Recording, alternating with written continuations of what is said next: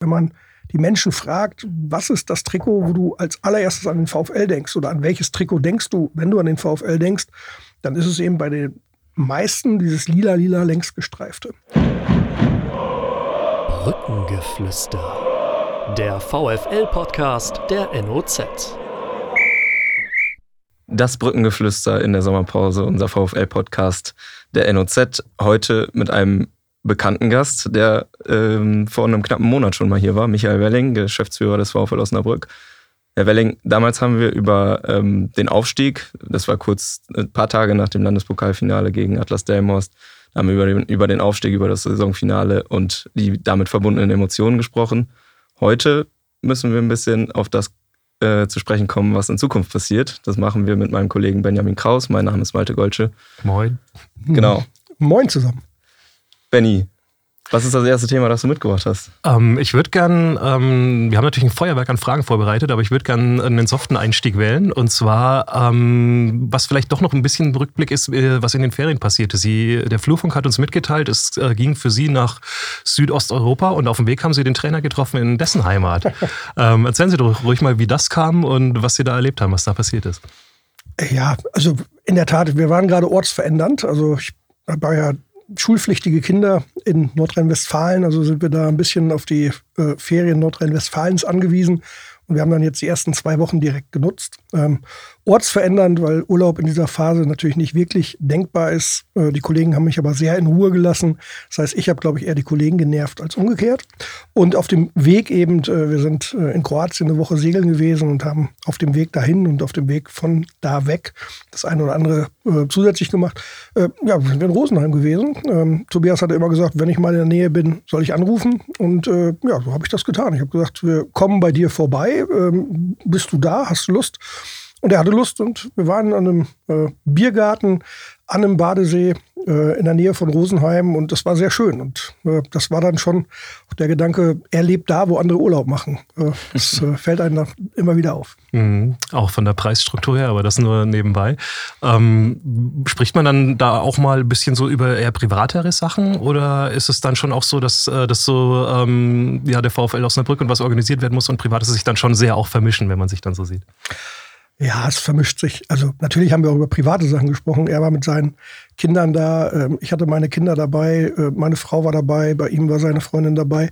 Seine Eltern waren auch noch dabei. Also von daher war es natürlich auch privat, war eben auch ein, ein persönliches Kennenlernen.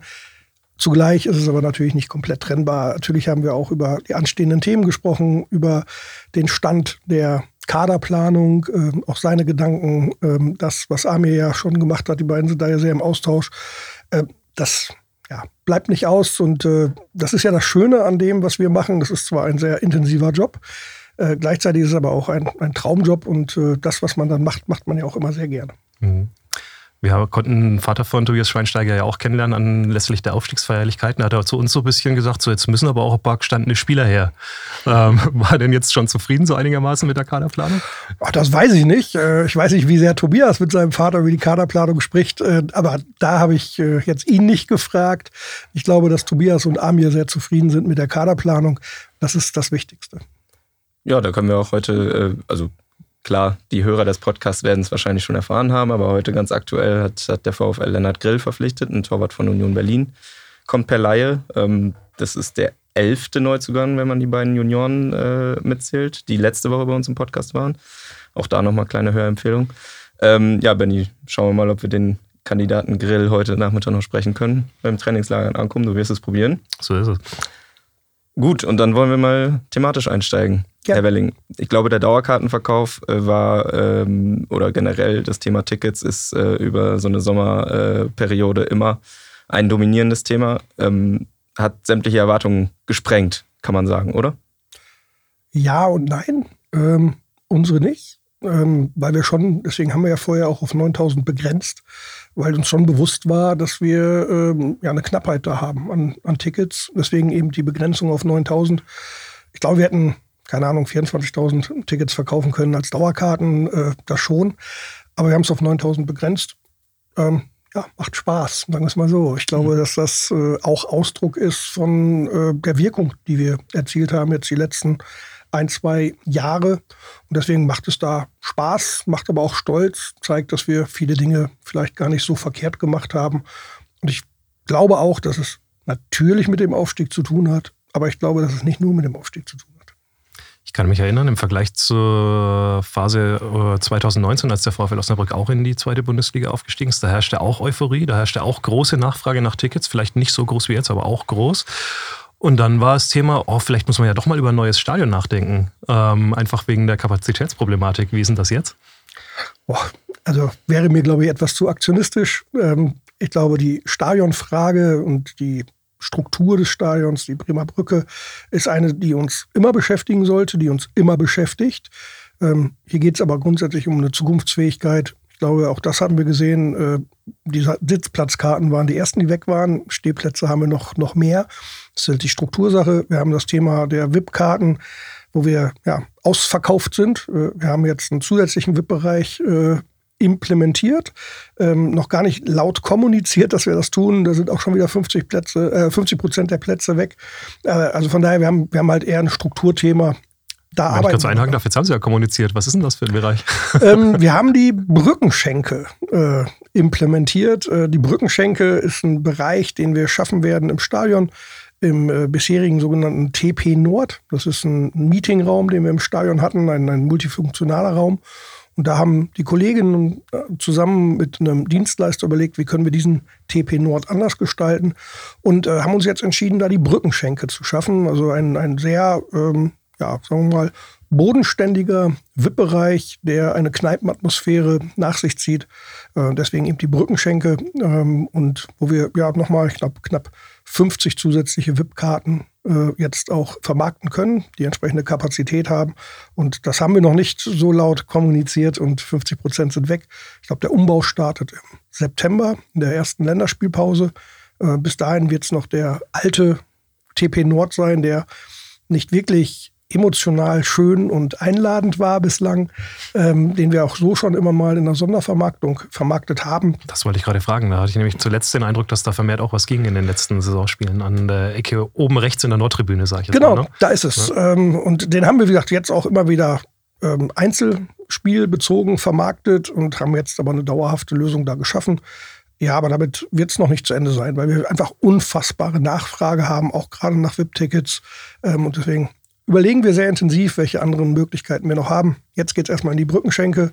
Ich glaube, da freuen sich alle drauf. Ähm, haben auch viele schon gesagt, oh, da mache ich meinen 30. Geburtstag, meinen 40., meinen 50. Geburtstag, weil äh, ja, die Animation äh, ist schon ziemlich geil. Äh, wir wollen jetzt keine, keine Konkurrenz äh, den Kneipen in Osnabrück machen, aber es wird eine der schönsten Kneipen in Osnabrück. Kann man von da ins Stadion gucken eigentlich? Ich glaube, das äh, ist von da schwierig, ne? Genau, das geht nicht. Das ist äh, ein Raum, der nach hinten ist, also sprich Richtung Spielplatz, äh, Richtung Bremer Straße ist es da. Und von diesem Raum geht man dann von außen äh, durch das Mundloch auf seine Plätze auf der Nord. Also das ist in dem Raum nicht gegeben. Ich glaube aber, den Blick nach außen vermisst in der Kneipe niemand. Und dann hat man da, glaube ich, auch eine Vorstellung, äh, was für eine Kneipenatmosphäre da ist. Also das ist halt eher spelunkenartig. Ja, wir sind gespannt. Genau. Klingt auf jeden Fall äh, auch passend zum VfL Osnabrück zur Bodenständigkeit. Genau. Und ähm, kollidiert dann offensichtlich ja auch nicht mit den generellen Plänen, auf der Nord noch einen zusätzlichen VIP-Bereich zu schaffen, der ja ähm, aber noch ein bisschen längerfristiger angelegt ist, weil der umgebaut werden muss. Ne? Genau, also wir haben ja immer schon mal kommuniziert, welche Ideen wir haben, was äh, den Norden angeht. Diese Ideen sind, sind weiterhin ähm, dabei, in die Verwirklichung zu gehen. Heißt hier konkret, wir wollen hinter der letzten Reihe in die Tiefe noch etwas bauen, aufgeständert. Ähm, da gibt es so zwei, drei Varianten gerade. Da sind wir jetzt dabei, die Baupläne zu konkretisieren. Das äh, Ziel ist da, knapp 400, 440 Plätze, vielleicht ein bisschen mehr noch zusätzlich zu schaffen, also VIP-Plätze zusätzlich zu schaffen, die dann aber auch auf der Nordtribüne ja ähm, Platz finden müssen. Also sprich auf der, auf der Sitzplatztribüne Platz finden müssen. Aber da geht es jetzt darum, die Pläne zu konkretisieren, um dann in den Bauantragsstadion, äh, in das Bauantragsstadium zu wechseln. Ähm, da wissen wir noch nicht, wie lange das dauert, aber wir versuchen das so schnell wie möglich zu machen. Da hatten wir diejenigen, die eben auf der Nordtribüne aktuell ihre Dauerkarten haben, ja auch hingewiesen, dass es da zu Veränderungen kommen kann, ohne dass wir heute schon genau wissen, wie das aussieht. Da gab es ein bisschen Irritationen. Die tun uns leid, da waren wir vielleicht nicht ganz so präzise in der Kommunikation. Wir hatten eigentlich vor allem für Transparenz schaffen wollen, dass es Veränderungen gibt. Ob die Leute dann davon betroffen sind oder nicht und wie wir das genau handhaben, wissen wir nicht. Wir haben mal gesagt, wenn ihr überlegt, zusätzliche Leute äh, neben euch sitzen zu lassen, dann sucht besser jetzt andere Plätze, weil wir nicht wissen, wie das perspektivisch aussieht. Und das wissen wir auch heute noch nicht. Also da werden wir in den nächsten Wochen, Monaten konkret dran arbeiten. Äh, und ja, Ziel ist es, so schnell wie möglich zusätzliche Kapazitäten zu schaffen. Genau, zum, zum Thema, äh, was im Stadion passiert oder passiert ist. Äh, bislang äh, kommen wir gleich auf jeden Fall noch ein bisschen. Äh, ich würde gerne nochmal zurück ähm, zu den Dauerkarten. Also Sie haben es gesagt, 9000 Tickets sind verkauft, es wurde gedeckelt, der Bedarf ist äh, völlig ausgeschöpft sozusagen oder die Kapazität ist völlig ausgeschöpft. Auch weil 99,5 Prozent der, der Inhaber ihre Karte verdoppelt haben und dann sicherlich in Nicht der verdoppelt. Äh, Entschuldigung, verlängert haben genau. oder umgebucht haben. Und dann sicherlich in Phase 2 einen Teil davon auch nochmal äh, dazugekauft hat, sozusagen. Mhm. Ähm, an dieser Regelung gab es vereinzelt, ähm, so wie wir das äh, gesehen und gelesen und die Reaktionen bei uns auch verfolgt haben, gab es vereinzelt Kritik. Können Sie das nachvollziehen? Äh, jein. Ähm, also die Kritik haben wir auch gehört. Ähm, auch da muss man natürlich sagen, das ist meist eine interessengeleitete Kritik. Mhm, also sprich, das kam dann von denjenigen, die Mitglieder sind und Mitglieder geworden sind, die im letzten Jahr keine Dauerkarte hatten und die jetzt äh, aufgrund eben der Nachfrage Angst hatten, keine Dauerkarte zu bekommen. Von daher ist es aus einer individuellen Perspektive nachvollziehbar. Jetzt glaube ich aber, wenn der oder diejenige sich da ein bisschen versucht, außerhalb der Situation mit dem Thema zu beschäftigen, dass man da schon Gründe finden kann und äh, auch nachvollziehbare Gründe finden kann, warum wir es so gemacht haben, wie wir es gemacht haben. Schritt eins, dass eben diejenigen, die auch im letzten Jahr, Klammer auf, in den letzten Jahren eine Dauerkarte hatten, natürlich ein Vorkaufsrecht haben. Die waren immer da. Ja. Das heißt, die, die nicht direkt die Möglichkeit hatten, eine Dauerkarte zu kaufen, waren diejenigen, die in den letzten Jahren keine Dauerkarte hatten. Und ich finde, das, das muss man betonen, ja, also weil äh, das ist ja dann die Kritik, äh, die dann wiederum an denjenigen geäußert wurde, auch in den Foren oder auch bei Ihnen, die sich da beschwert haben. Jeder hatte ja die Möglichkeit, auch in den Vorjahren Tickets zu kaufen, Dauerkarten zu kaufen. Deswegen finde ich es schon legitim und auch nachvollziehbar, warum wir sagen, erstmal kommen die Dauerkartenbesitzer ran. Das nächste ist dann, und das ist dann sicherlich das, wo der ein oder andere etwas länger brauchte, um zu verstehen, warum wir das gemacht haben, dass wir gesagt haben, in der dann zweiten Phase haben Dauerkartenbesitzer und Mitglieder die Chance, Dauerkarten zu kaufen. Und da war dann der eine oder andere gesagt, ja, wie soll ein Dauerkartenbesitzer noch mal eine Dauerkarte kaufen? Dann kommen da ja vielleicht irgendwelche Nichtmitglieder an Dauerkarten. Hm. Da sage ich, ja, äh, die Perspektive kann ich verstehen, aber auch hier ist es so, in den letzten Jahren war es nie so, dass wir Knappheit hatten. Das heißt, in den letzten Jahren waren, war es immer für Dauerkartenbesitzer möglich, mal die Mutter, den Papa, die Oma, den Sohn oder einen Freund mitzunehmen und dann gemeinsam zum Stadion zu gehen. Für diejenigen, die eben nicht regelmäßig im Stadion waren, die aber dann trotzdem mit denjenigen, mit denen sie immer zum Fußball gehen, auch zum Fußball gehen können. Und hätten wir eben den Dauerkartenbesitzern nicht auch wiederum die Möglichkeit eingeräumt, hier jetzt Karten zu kaufen, hätten wir diejenigen ausgeschlossen, die in den letzten Jahren regelmäßig das Stadion besucht haben. Und das wollten wir nicht. Und äh, deswegen haben wir das so geregelt.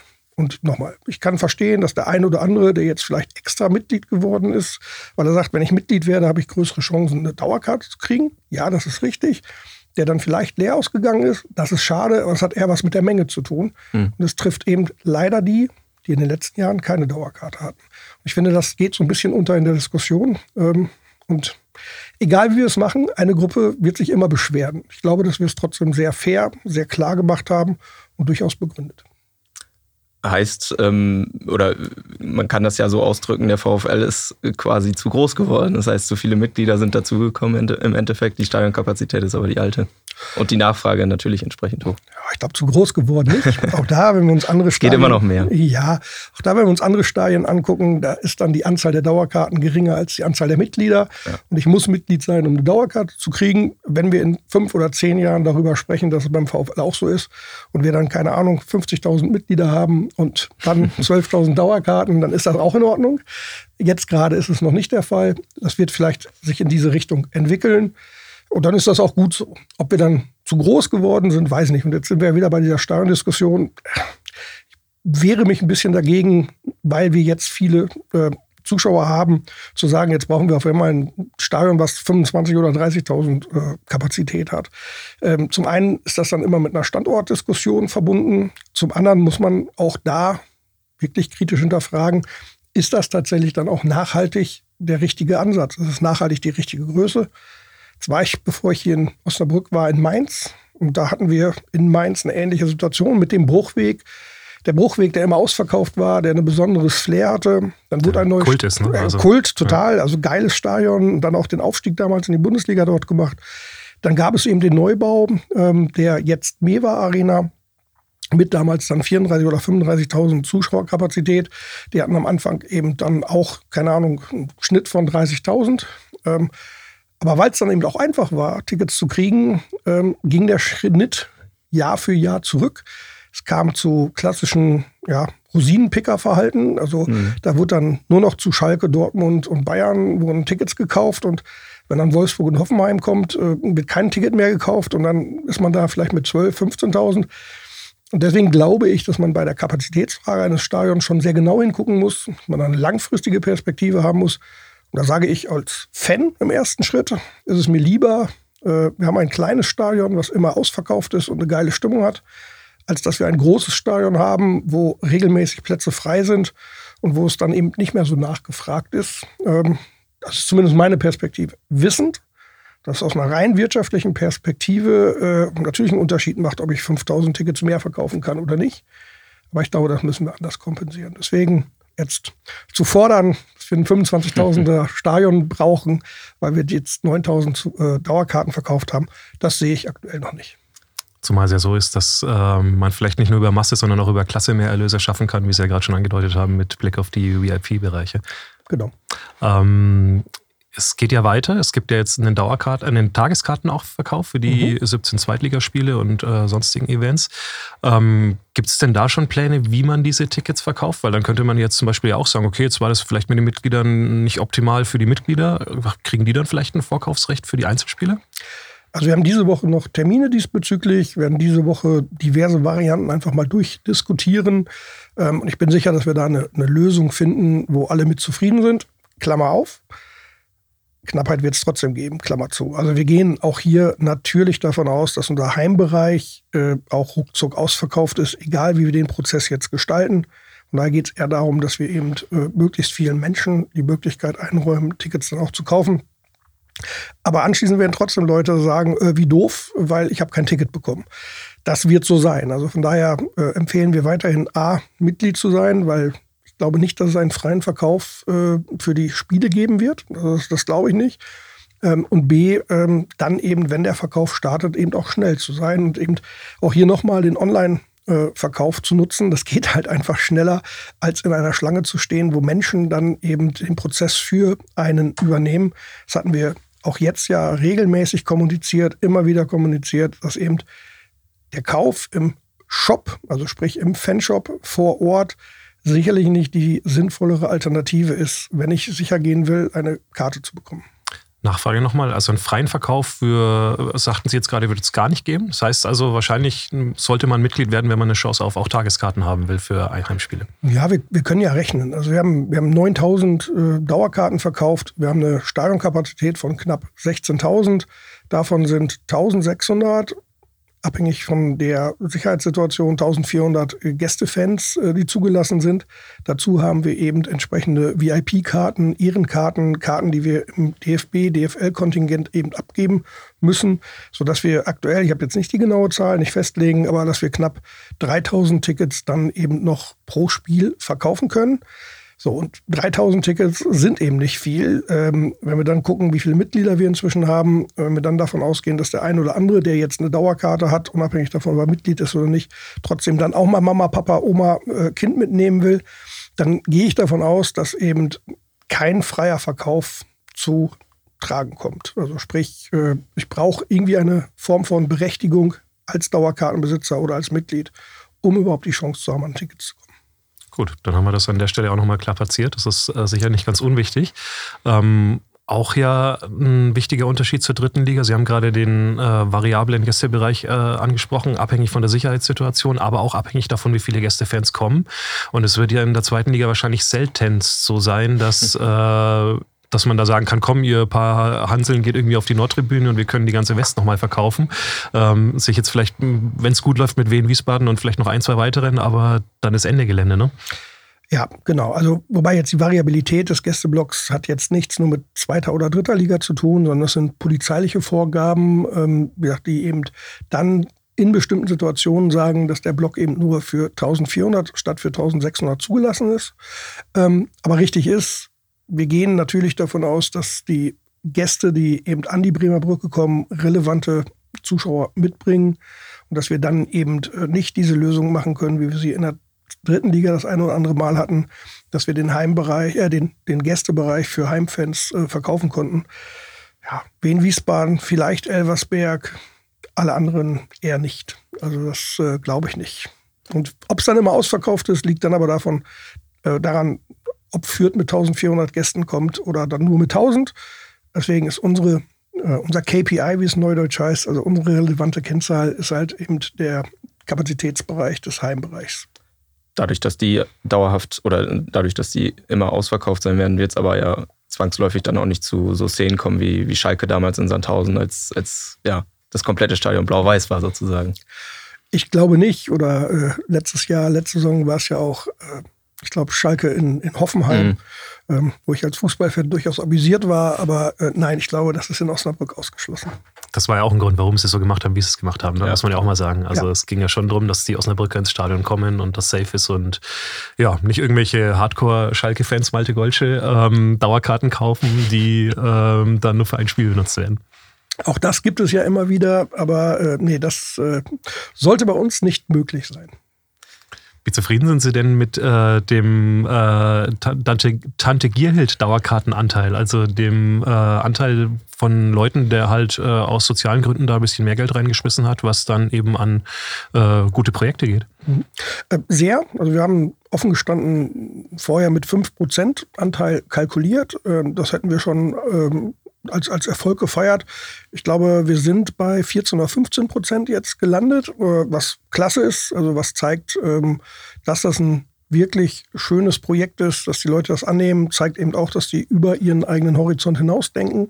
Genauso wissen wir aber auch, dass der eine oder andere das hätte noch gerne zusätzlich machen wollen, die Voreinstellungen aber so waren, dass ich das ja hätte zusätzlich buchen müssen dass viele dann eben aufgrund der Knappheit gesagt haben, nee, jetzt buche ich schnell meine Karte, bevor ich anderes mache. Also wir haben tatsächlich den einen oder anderen gehabt, der gesagt hat, ah, ich habe das falsch gemacht, ich würde gerne noch. Ähm, das können wir jetzt im Nachgang auch aus systemischen Gründen natürlich nicht mehr rückgängig machen. Ähm, aber ich glaube, der Anteil wäre sogar noch größer gewesen in, einer anderen, ähm, in einem anderen Setting. Ähm, deswegen gucken wir mal, ob wir da andere Lösungen demnächst für finden. Aber es hat sehr gut funktioniert. Ähm, wir sind da sehr, sehr dankbar und auch glücklich, dass eben so viele Fans tatsächlich diese soziale Ader auch haben und sagen, nee, ich bin bereit, hier 30 Euro mehr zu bezahlen, dass Menschen ins Stadion kommen, die normalerweise den Weg ins Stadion sich nicht erlauben können. Fand ich gerade einen ganz spannenden Punkt. Also äh, generell, also es ist ja das Thema des Gesprächs jetzt gerade, dass der VfL wächst, die Euphorie ist groß, es ist viel zu tun, es passiert auch viel rund um den Verein wie groß oder wie, ähm, wie groß ist, ja genau, wie groß ist der Sprung eigentlich so in Sachen Administration und, und Verwaltung? Also auf der Geschäftsstelle ist ja sicherlich jetzt deutlich mehr zu tun als hm. in anderen Zeiten, oder? Ja, weiß ich gar nicht, ehrlicherweise. Ähm, jetzt ja, muss ich vorsichtig sein, weil die Kollegen anschließend mir vielleicht die Ohren langziehen, wenn ich was Falsches sage. Ähm, aber nee, ich glaube gar nicht. Also ich glaube, dass mehr zu tun ist, liegt vielleicht daran, dass wir mehr Dinge machen. Ähm, liegt aber jetzt nicht an, an der Ligazugehörigkeit. Mhm. Ich, ich würde es auch relativ platt formulieren. Ähm, ob wir jetzt Dauerkarten in der dritten Liga verkaufen oder in der zweiten Liga, ist der gleiche Prozess. Mhm. Es steht eine andere Liga drauf. Ähm, ich würde sogar so weit gehen und sagen, naja, in der dritten Liga haben wir 19 Heimspiele und 19 Auswärtsspiele. Das sind vier Spiele mehr, die eben auch organisiert werden müssen. Das heißt, vier ja, Wochentage, äh, Sonntage, Samstage, wo die Kolleginnen und Kollegen arbeiten müssen.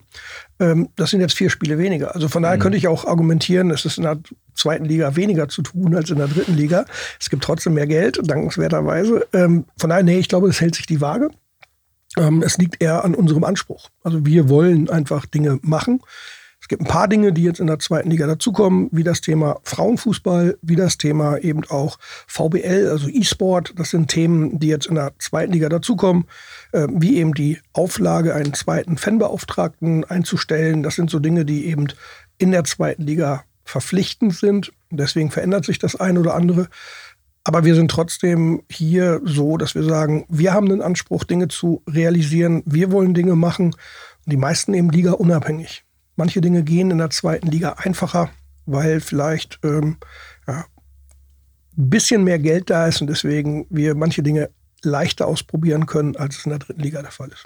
Hm. Sanfte Überleitung. Geben Sie unseren Zuhörern ruhig doch mal äh, so ein, zwei Zahlen an die Hand. Wie viel macht denn das aus? Also wie, äh, wie viel steigt irgendwie so ein Volumen von so einem Geschäftsjahr und wie höher, wie viel höher ist dann auch der Etat jetzt, der Stand jetzt? Klar, sowas äh, wächst ja oder verändert sich ja dann auch immer noch ein bisschen, aber was kann man denn jetzt sagen? Was steht denn so zur Verfügung für das äh, Profifußballteam? Ja, also wir haben es halt ja auch an der einen oder anderen Stelle schon mal formuliert. Der größte Batzen ist das Thema der Zentralvermarktung hier, vor allem der medialen, äh, der, der Medienerlöse oder auch der zentralen Marketingerlöse, die eben äh, da erzielt werden. Da können wir jetzt in Liga 2 mit garantierten knapp 8,4 Millionen Euro rechnen, hätten oder haben in der letzten Saison in Liga 3 880.000 gehabt. Durch den neuen TV-Vertrag in der Liga 3 wären es in dieser Saison 1,3 Millionen gewesen. Wir können mit 8,4 Millionen jetzt in der zweiten Liga rechnen, plus noch einige Töpfe, die eher variabler Natur sind. Variabler Natur A, es gibt einen Topf, der heißt Interesse. Äh, da basiert eben dann die Zuwendung der Erlöse auf der sogenannten Allensbacher Werbeträgeranalyse. Da können wir aktuell nur eine Annahme treffen. Ähm, aber auch da sage ich, ich glaube schon, dass wir interessanter sind als Wien, Wiesbaden und Elversberg und manche andere. Aber gucken wir mal. Genau wie es noch einen Nachwuchstopf gibt, ähm, wo es um U-Minuten gibt. Hier ist es so, dass ähm, U23-Spieler, die für eine deutsche Nationalmannschaft spielberechtigt sind, ähm, dann Minuten einspielen, die dann wiederum bonifiziert werden knapp kann man sagen, eine Minute wird mit 300 Euro knapp bonifiziert. Das ist dann ungefähr, wenn ich das auf eine Saison hochrechne, wenn wir einen U23-Spieler haben, der 34 Spiele 90 Minuten macht, dann sind das auch nochmal 900.000 Euro, sodass wir gerade in dem TV- oder Zentralvermarktungsbereich noch eine, eine hohe ja, Chance haben, möglicherweise mehr Minuten da zu, zu sammeln. Kleiner Einschub, das ist, glaube ich, auch ein bisschen angepasst worden. Ne? Früher ging es nach Einsätzen, meine ich. Äh, also so mhm. Lawrence Beckemer in der 90. Minute einwechseln genau. kann man machen, aber bringt dann halt nur noch 300 Euro. Genau, also das, das ist früher so gewesen. Jetzt gab es direkt 70.000 Euro. Ähm, deswegen hat man das an der einen oder anderen Stelle gemacht. Das haben natürlich auch viele äh, gesehen. Das waren so klassische Mitnahmeeffekte. Deswegen hat man das jetzt umgestellt. Ähm, gleichzeitig ist es aber auch jetzt schon zwei Jahre, glaube ich. Ähm, und im letzten Jahr waren es noch drei Prozent der gesamten Erlöse, die so verteilt wurden. Jetzt sind schon vier Prozent, also von daher ist es durchaus attraktiver nochmal geworden.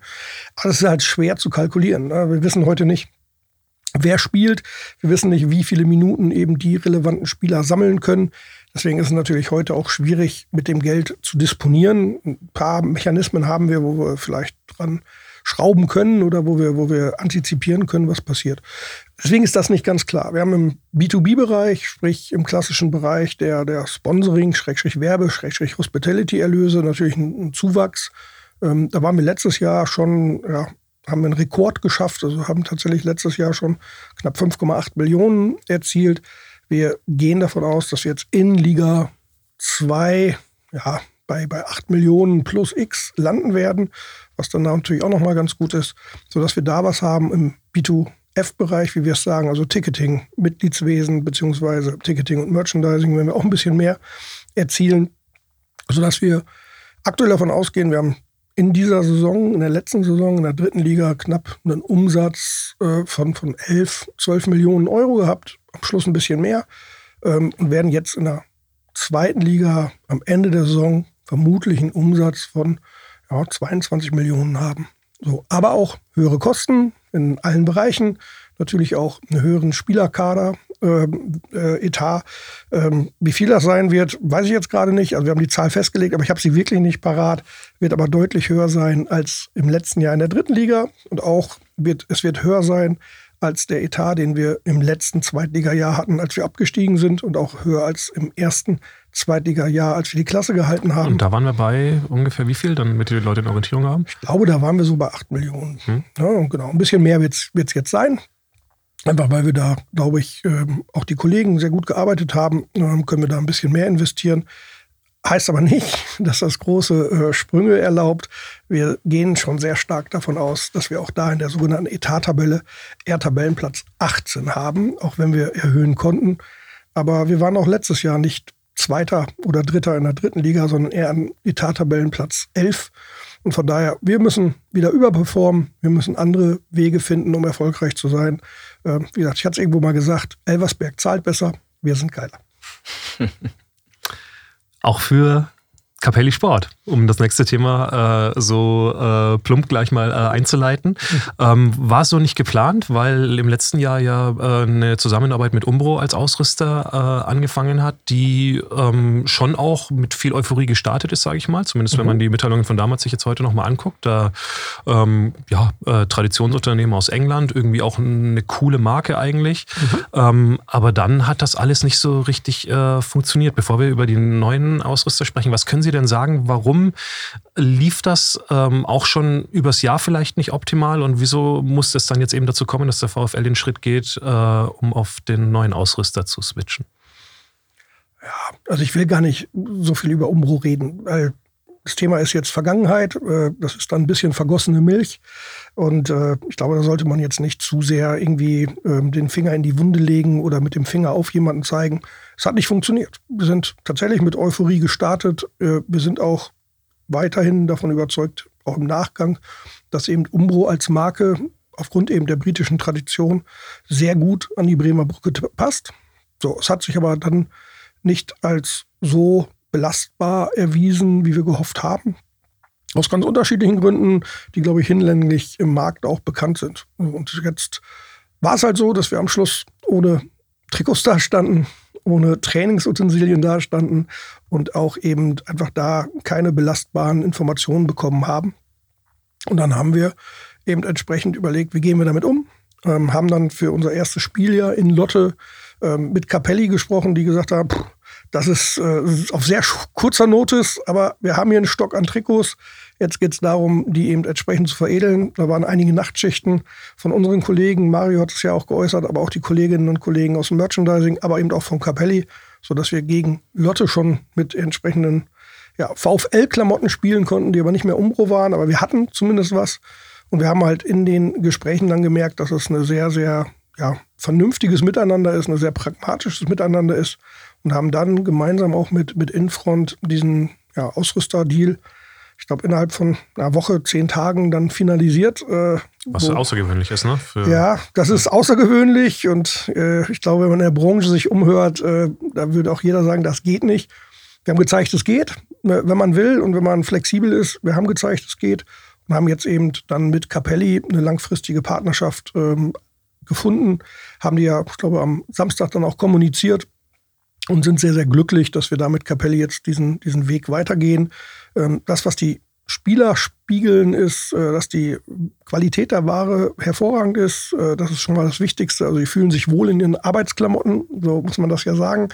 Ähm, und wir sind auch, gerade was dann das, das, das Aussehen angeht, jetzt schon sehr, sehr glücklich, obwohl das, äh, das Trainingswear, so heißt es ja, ähm, eher Stangenware ist und mit Blick eben auf das Ausweichtrikot auch Stangenware ist, aber das passt.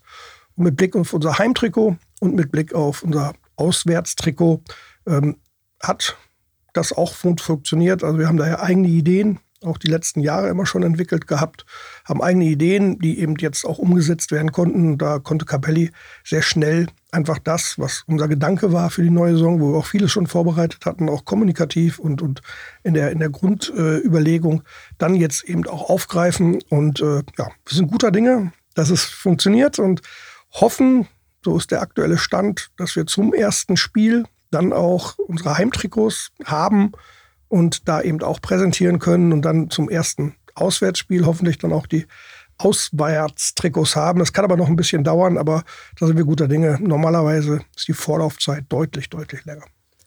Sie haben gesagt, Sie wollen ähm, also es gibt jetzt viele, viele Ansatzpunkte, ehrlich, ehrlicherweise. Ja. Aber ich muss nochmal auf den allerersten zu sprechen kommen. Sie haben gesagt, Sie wollen nicht mehr groß über Umbruch reden.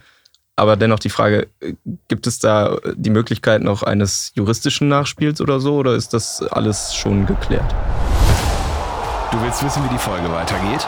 Das Brückengeflüster gibt's ab jetzt zusammen mit allen Vereinsinfos und Streams als VfL-Abo der NOZ. Freu dich auf alle Folgen in voller Länge und sicher dir zum Weiterhören einfach deinen kostenlosen Probemonat auf noz.de slash abo-vfl oder klicke einfach auf den Link in den Show Notes. Viel Spaß!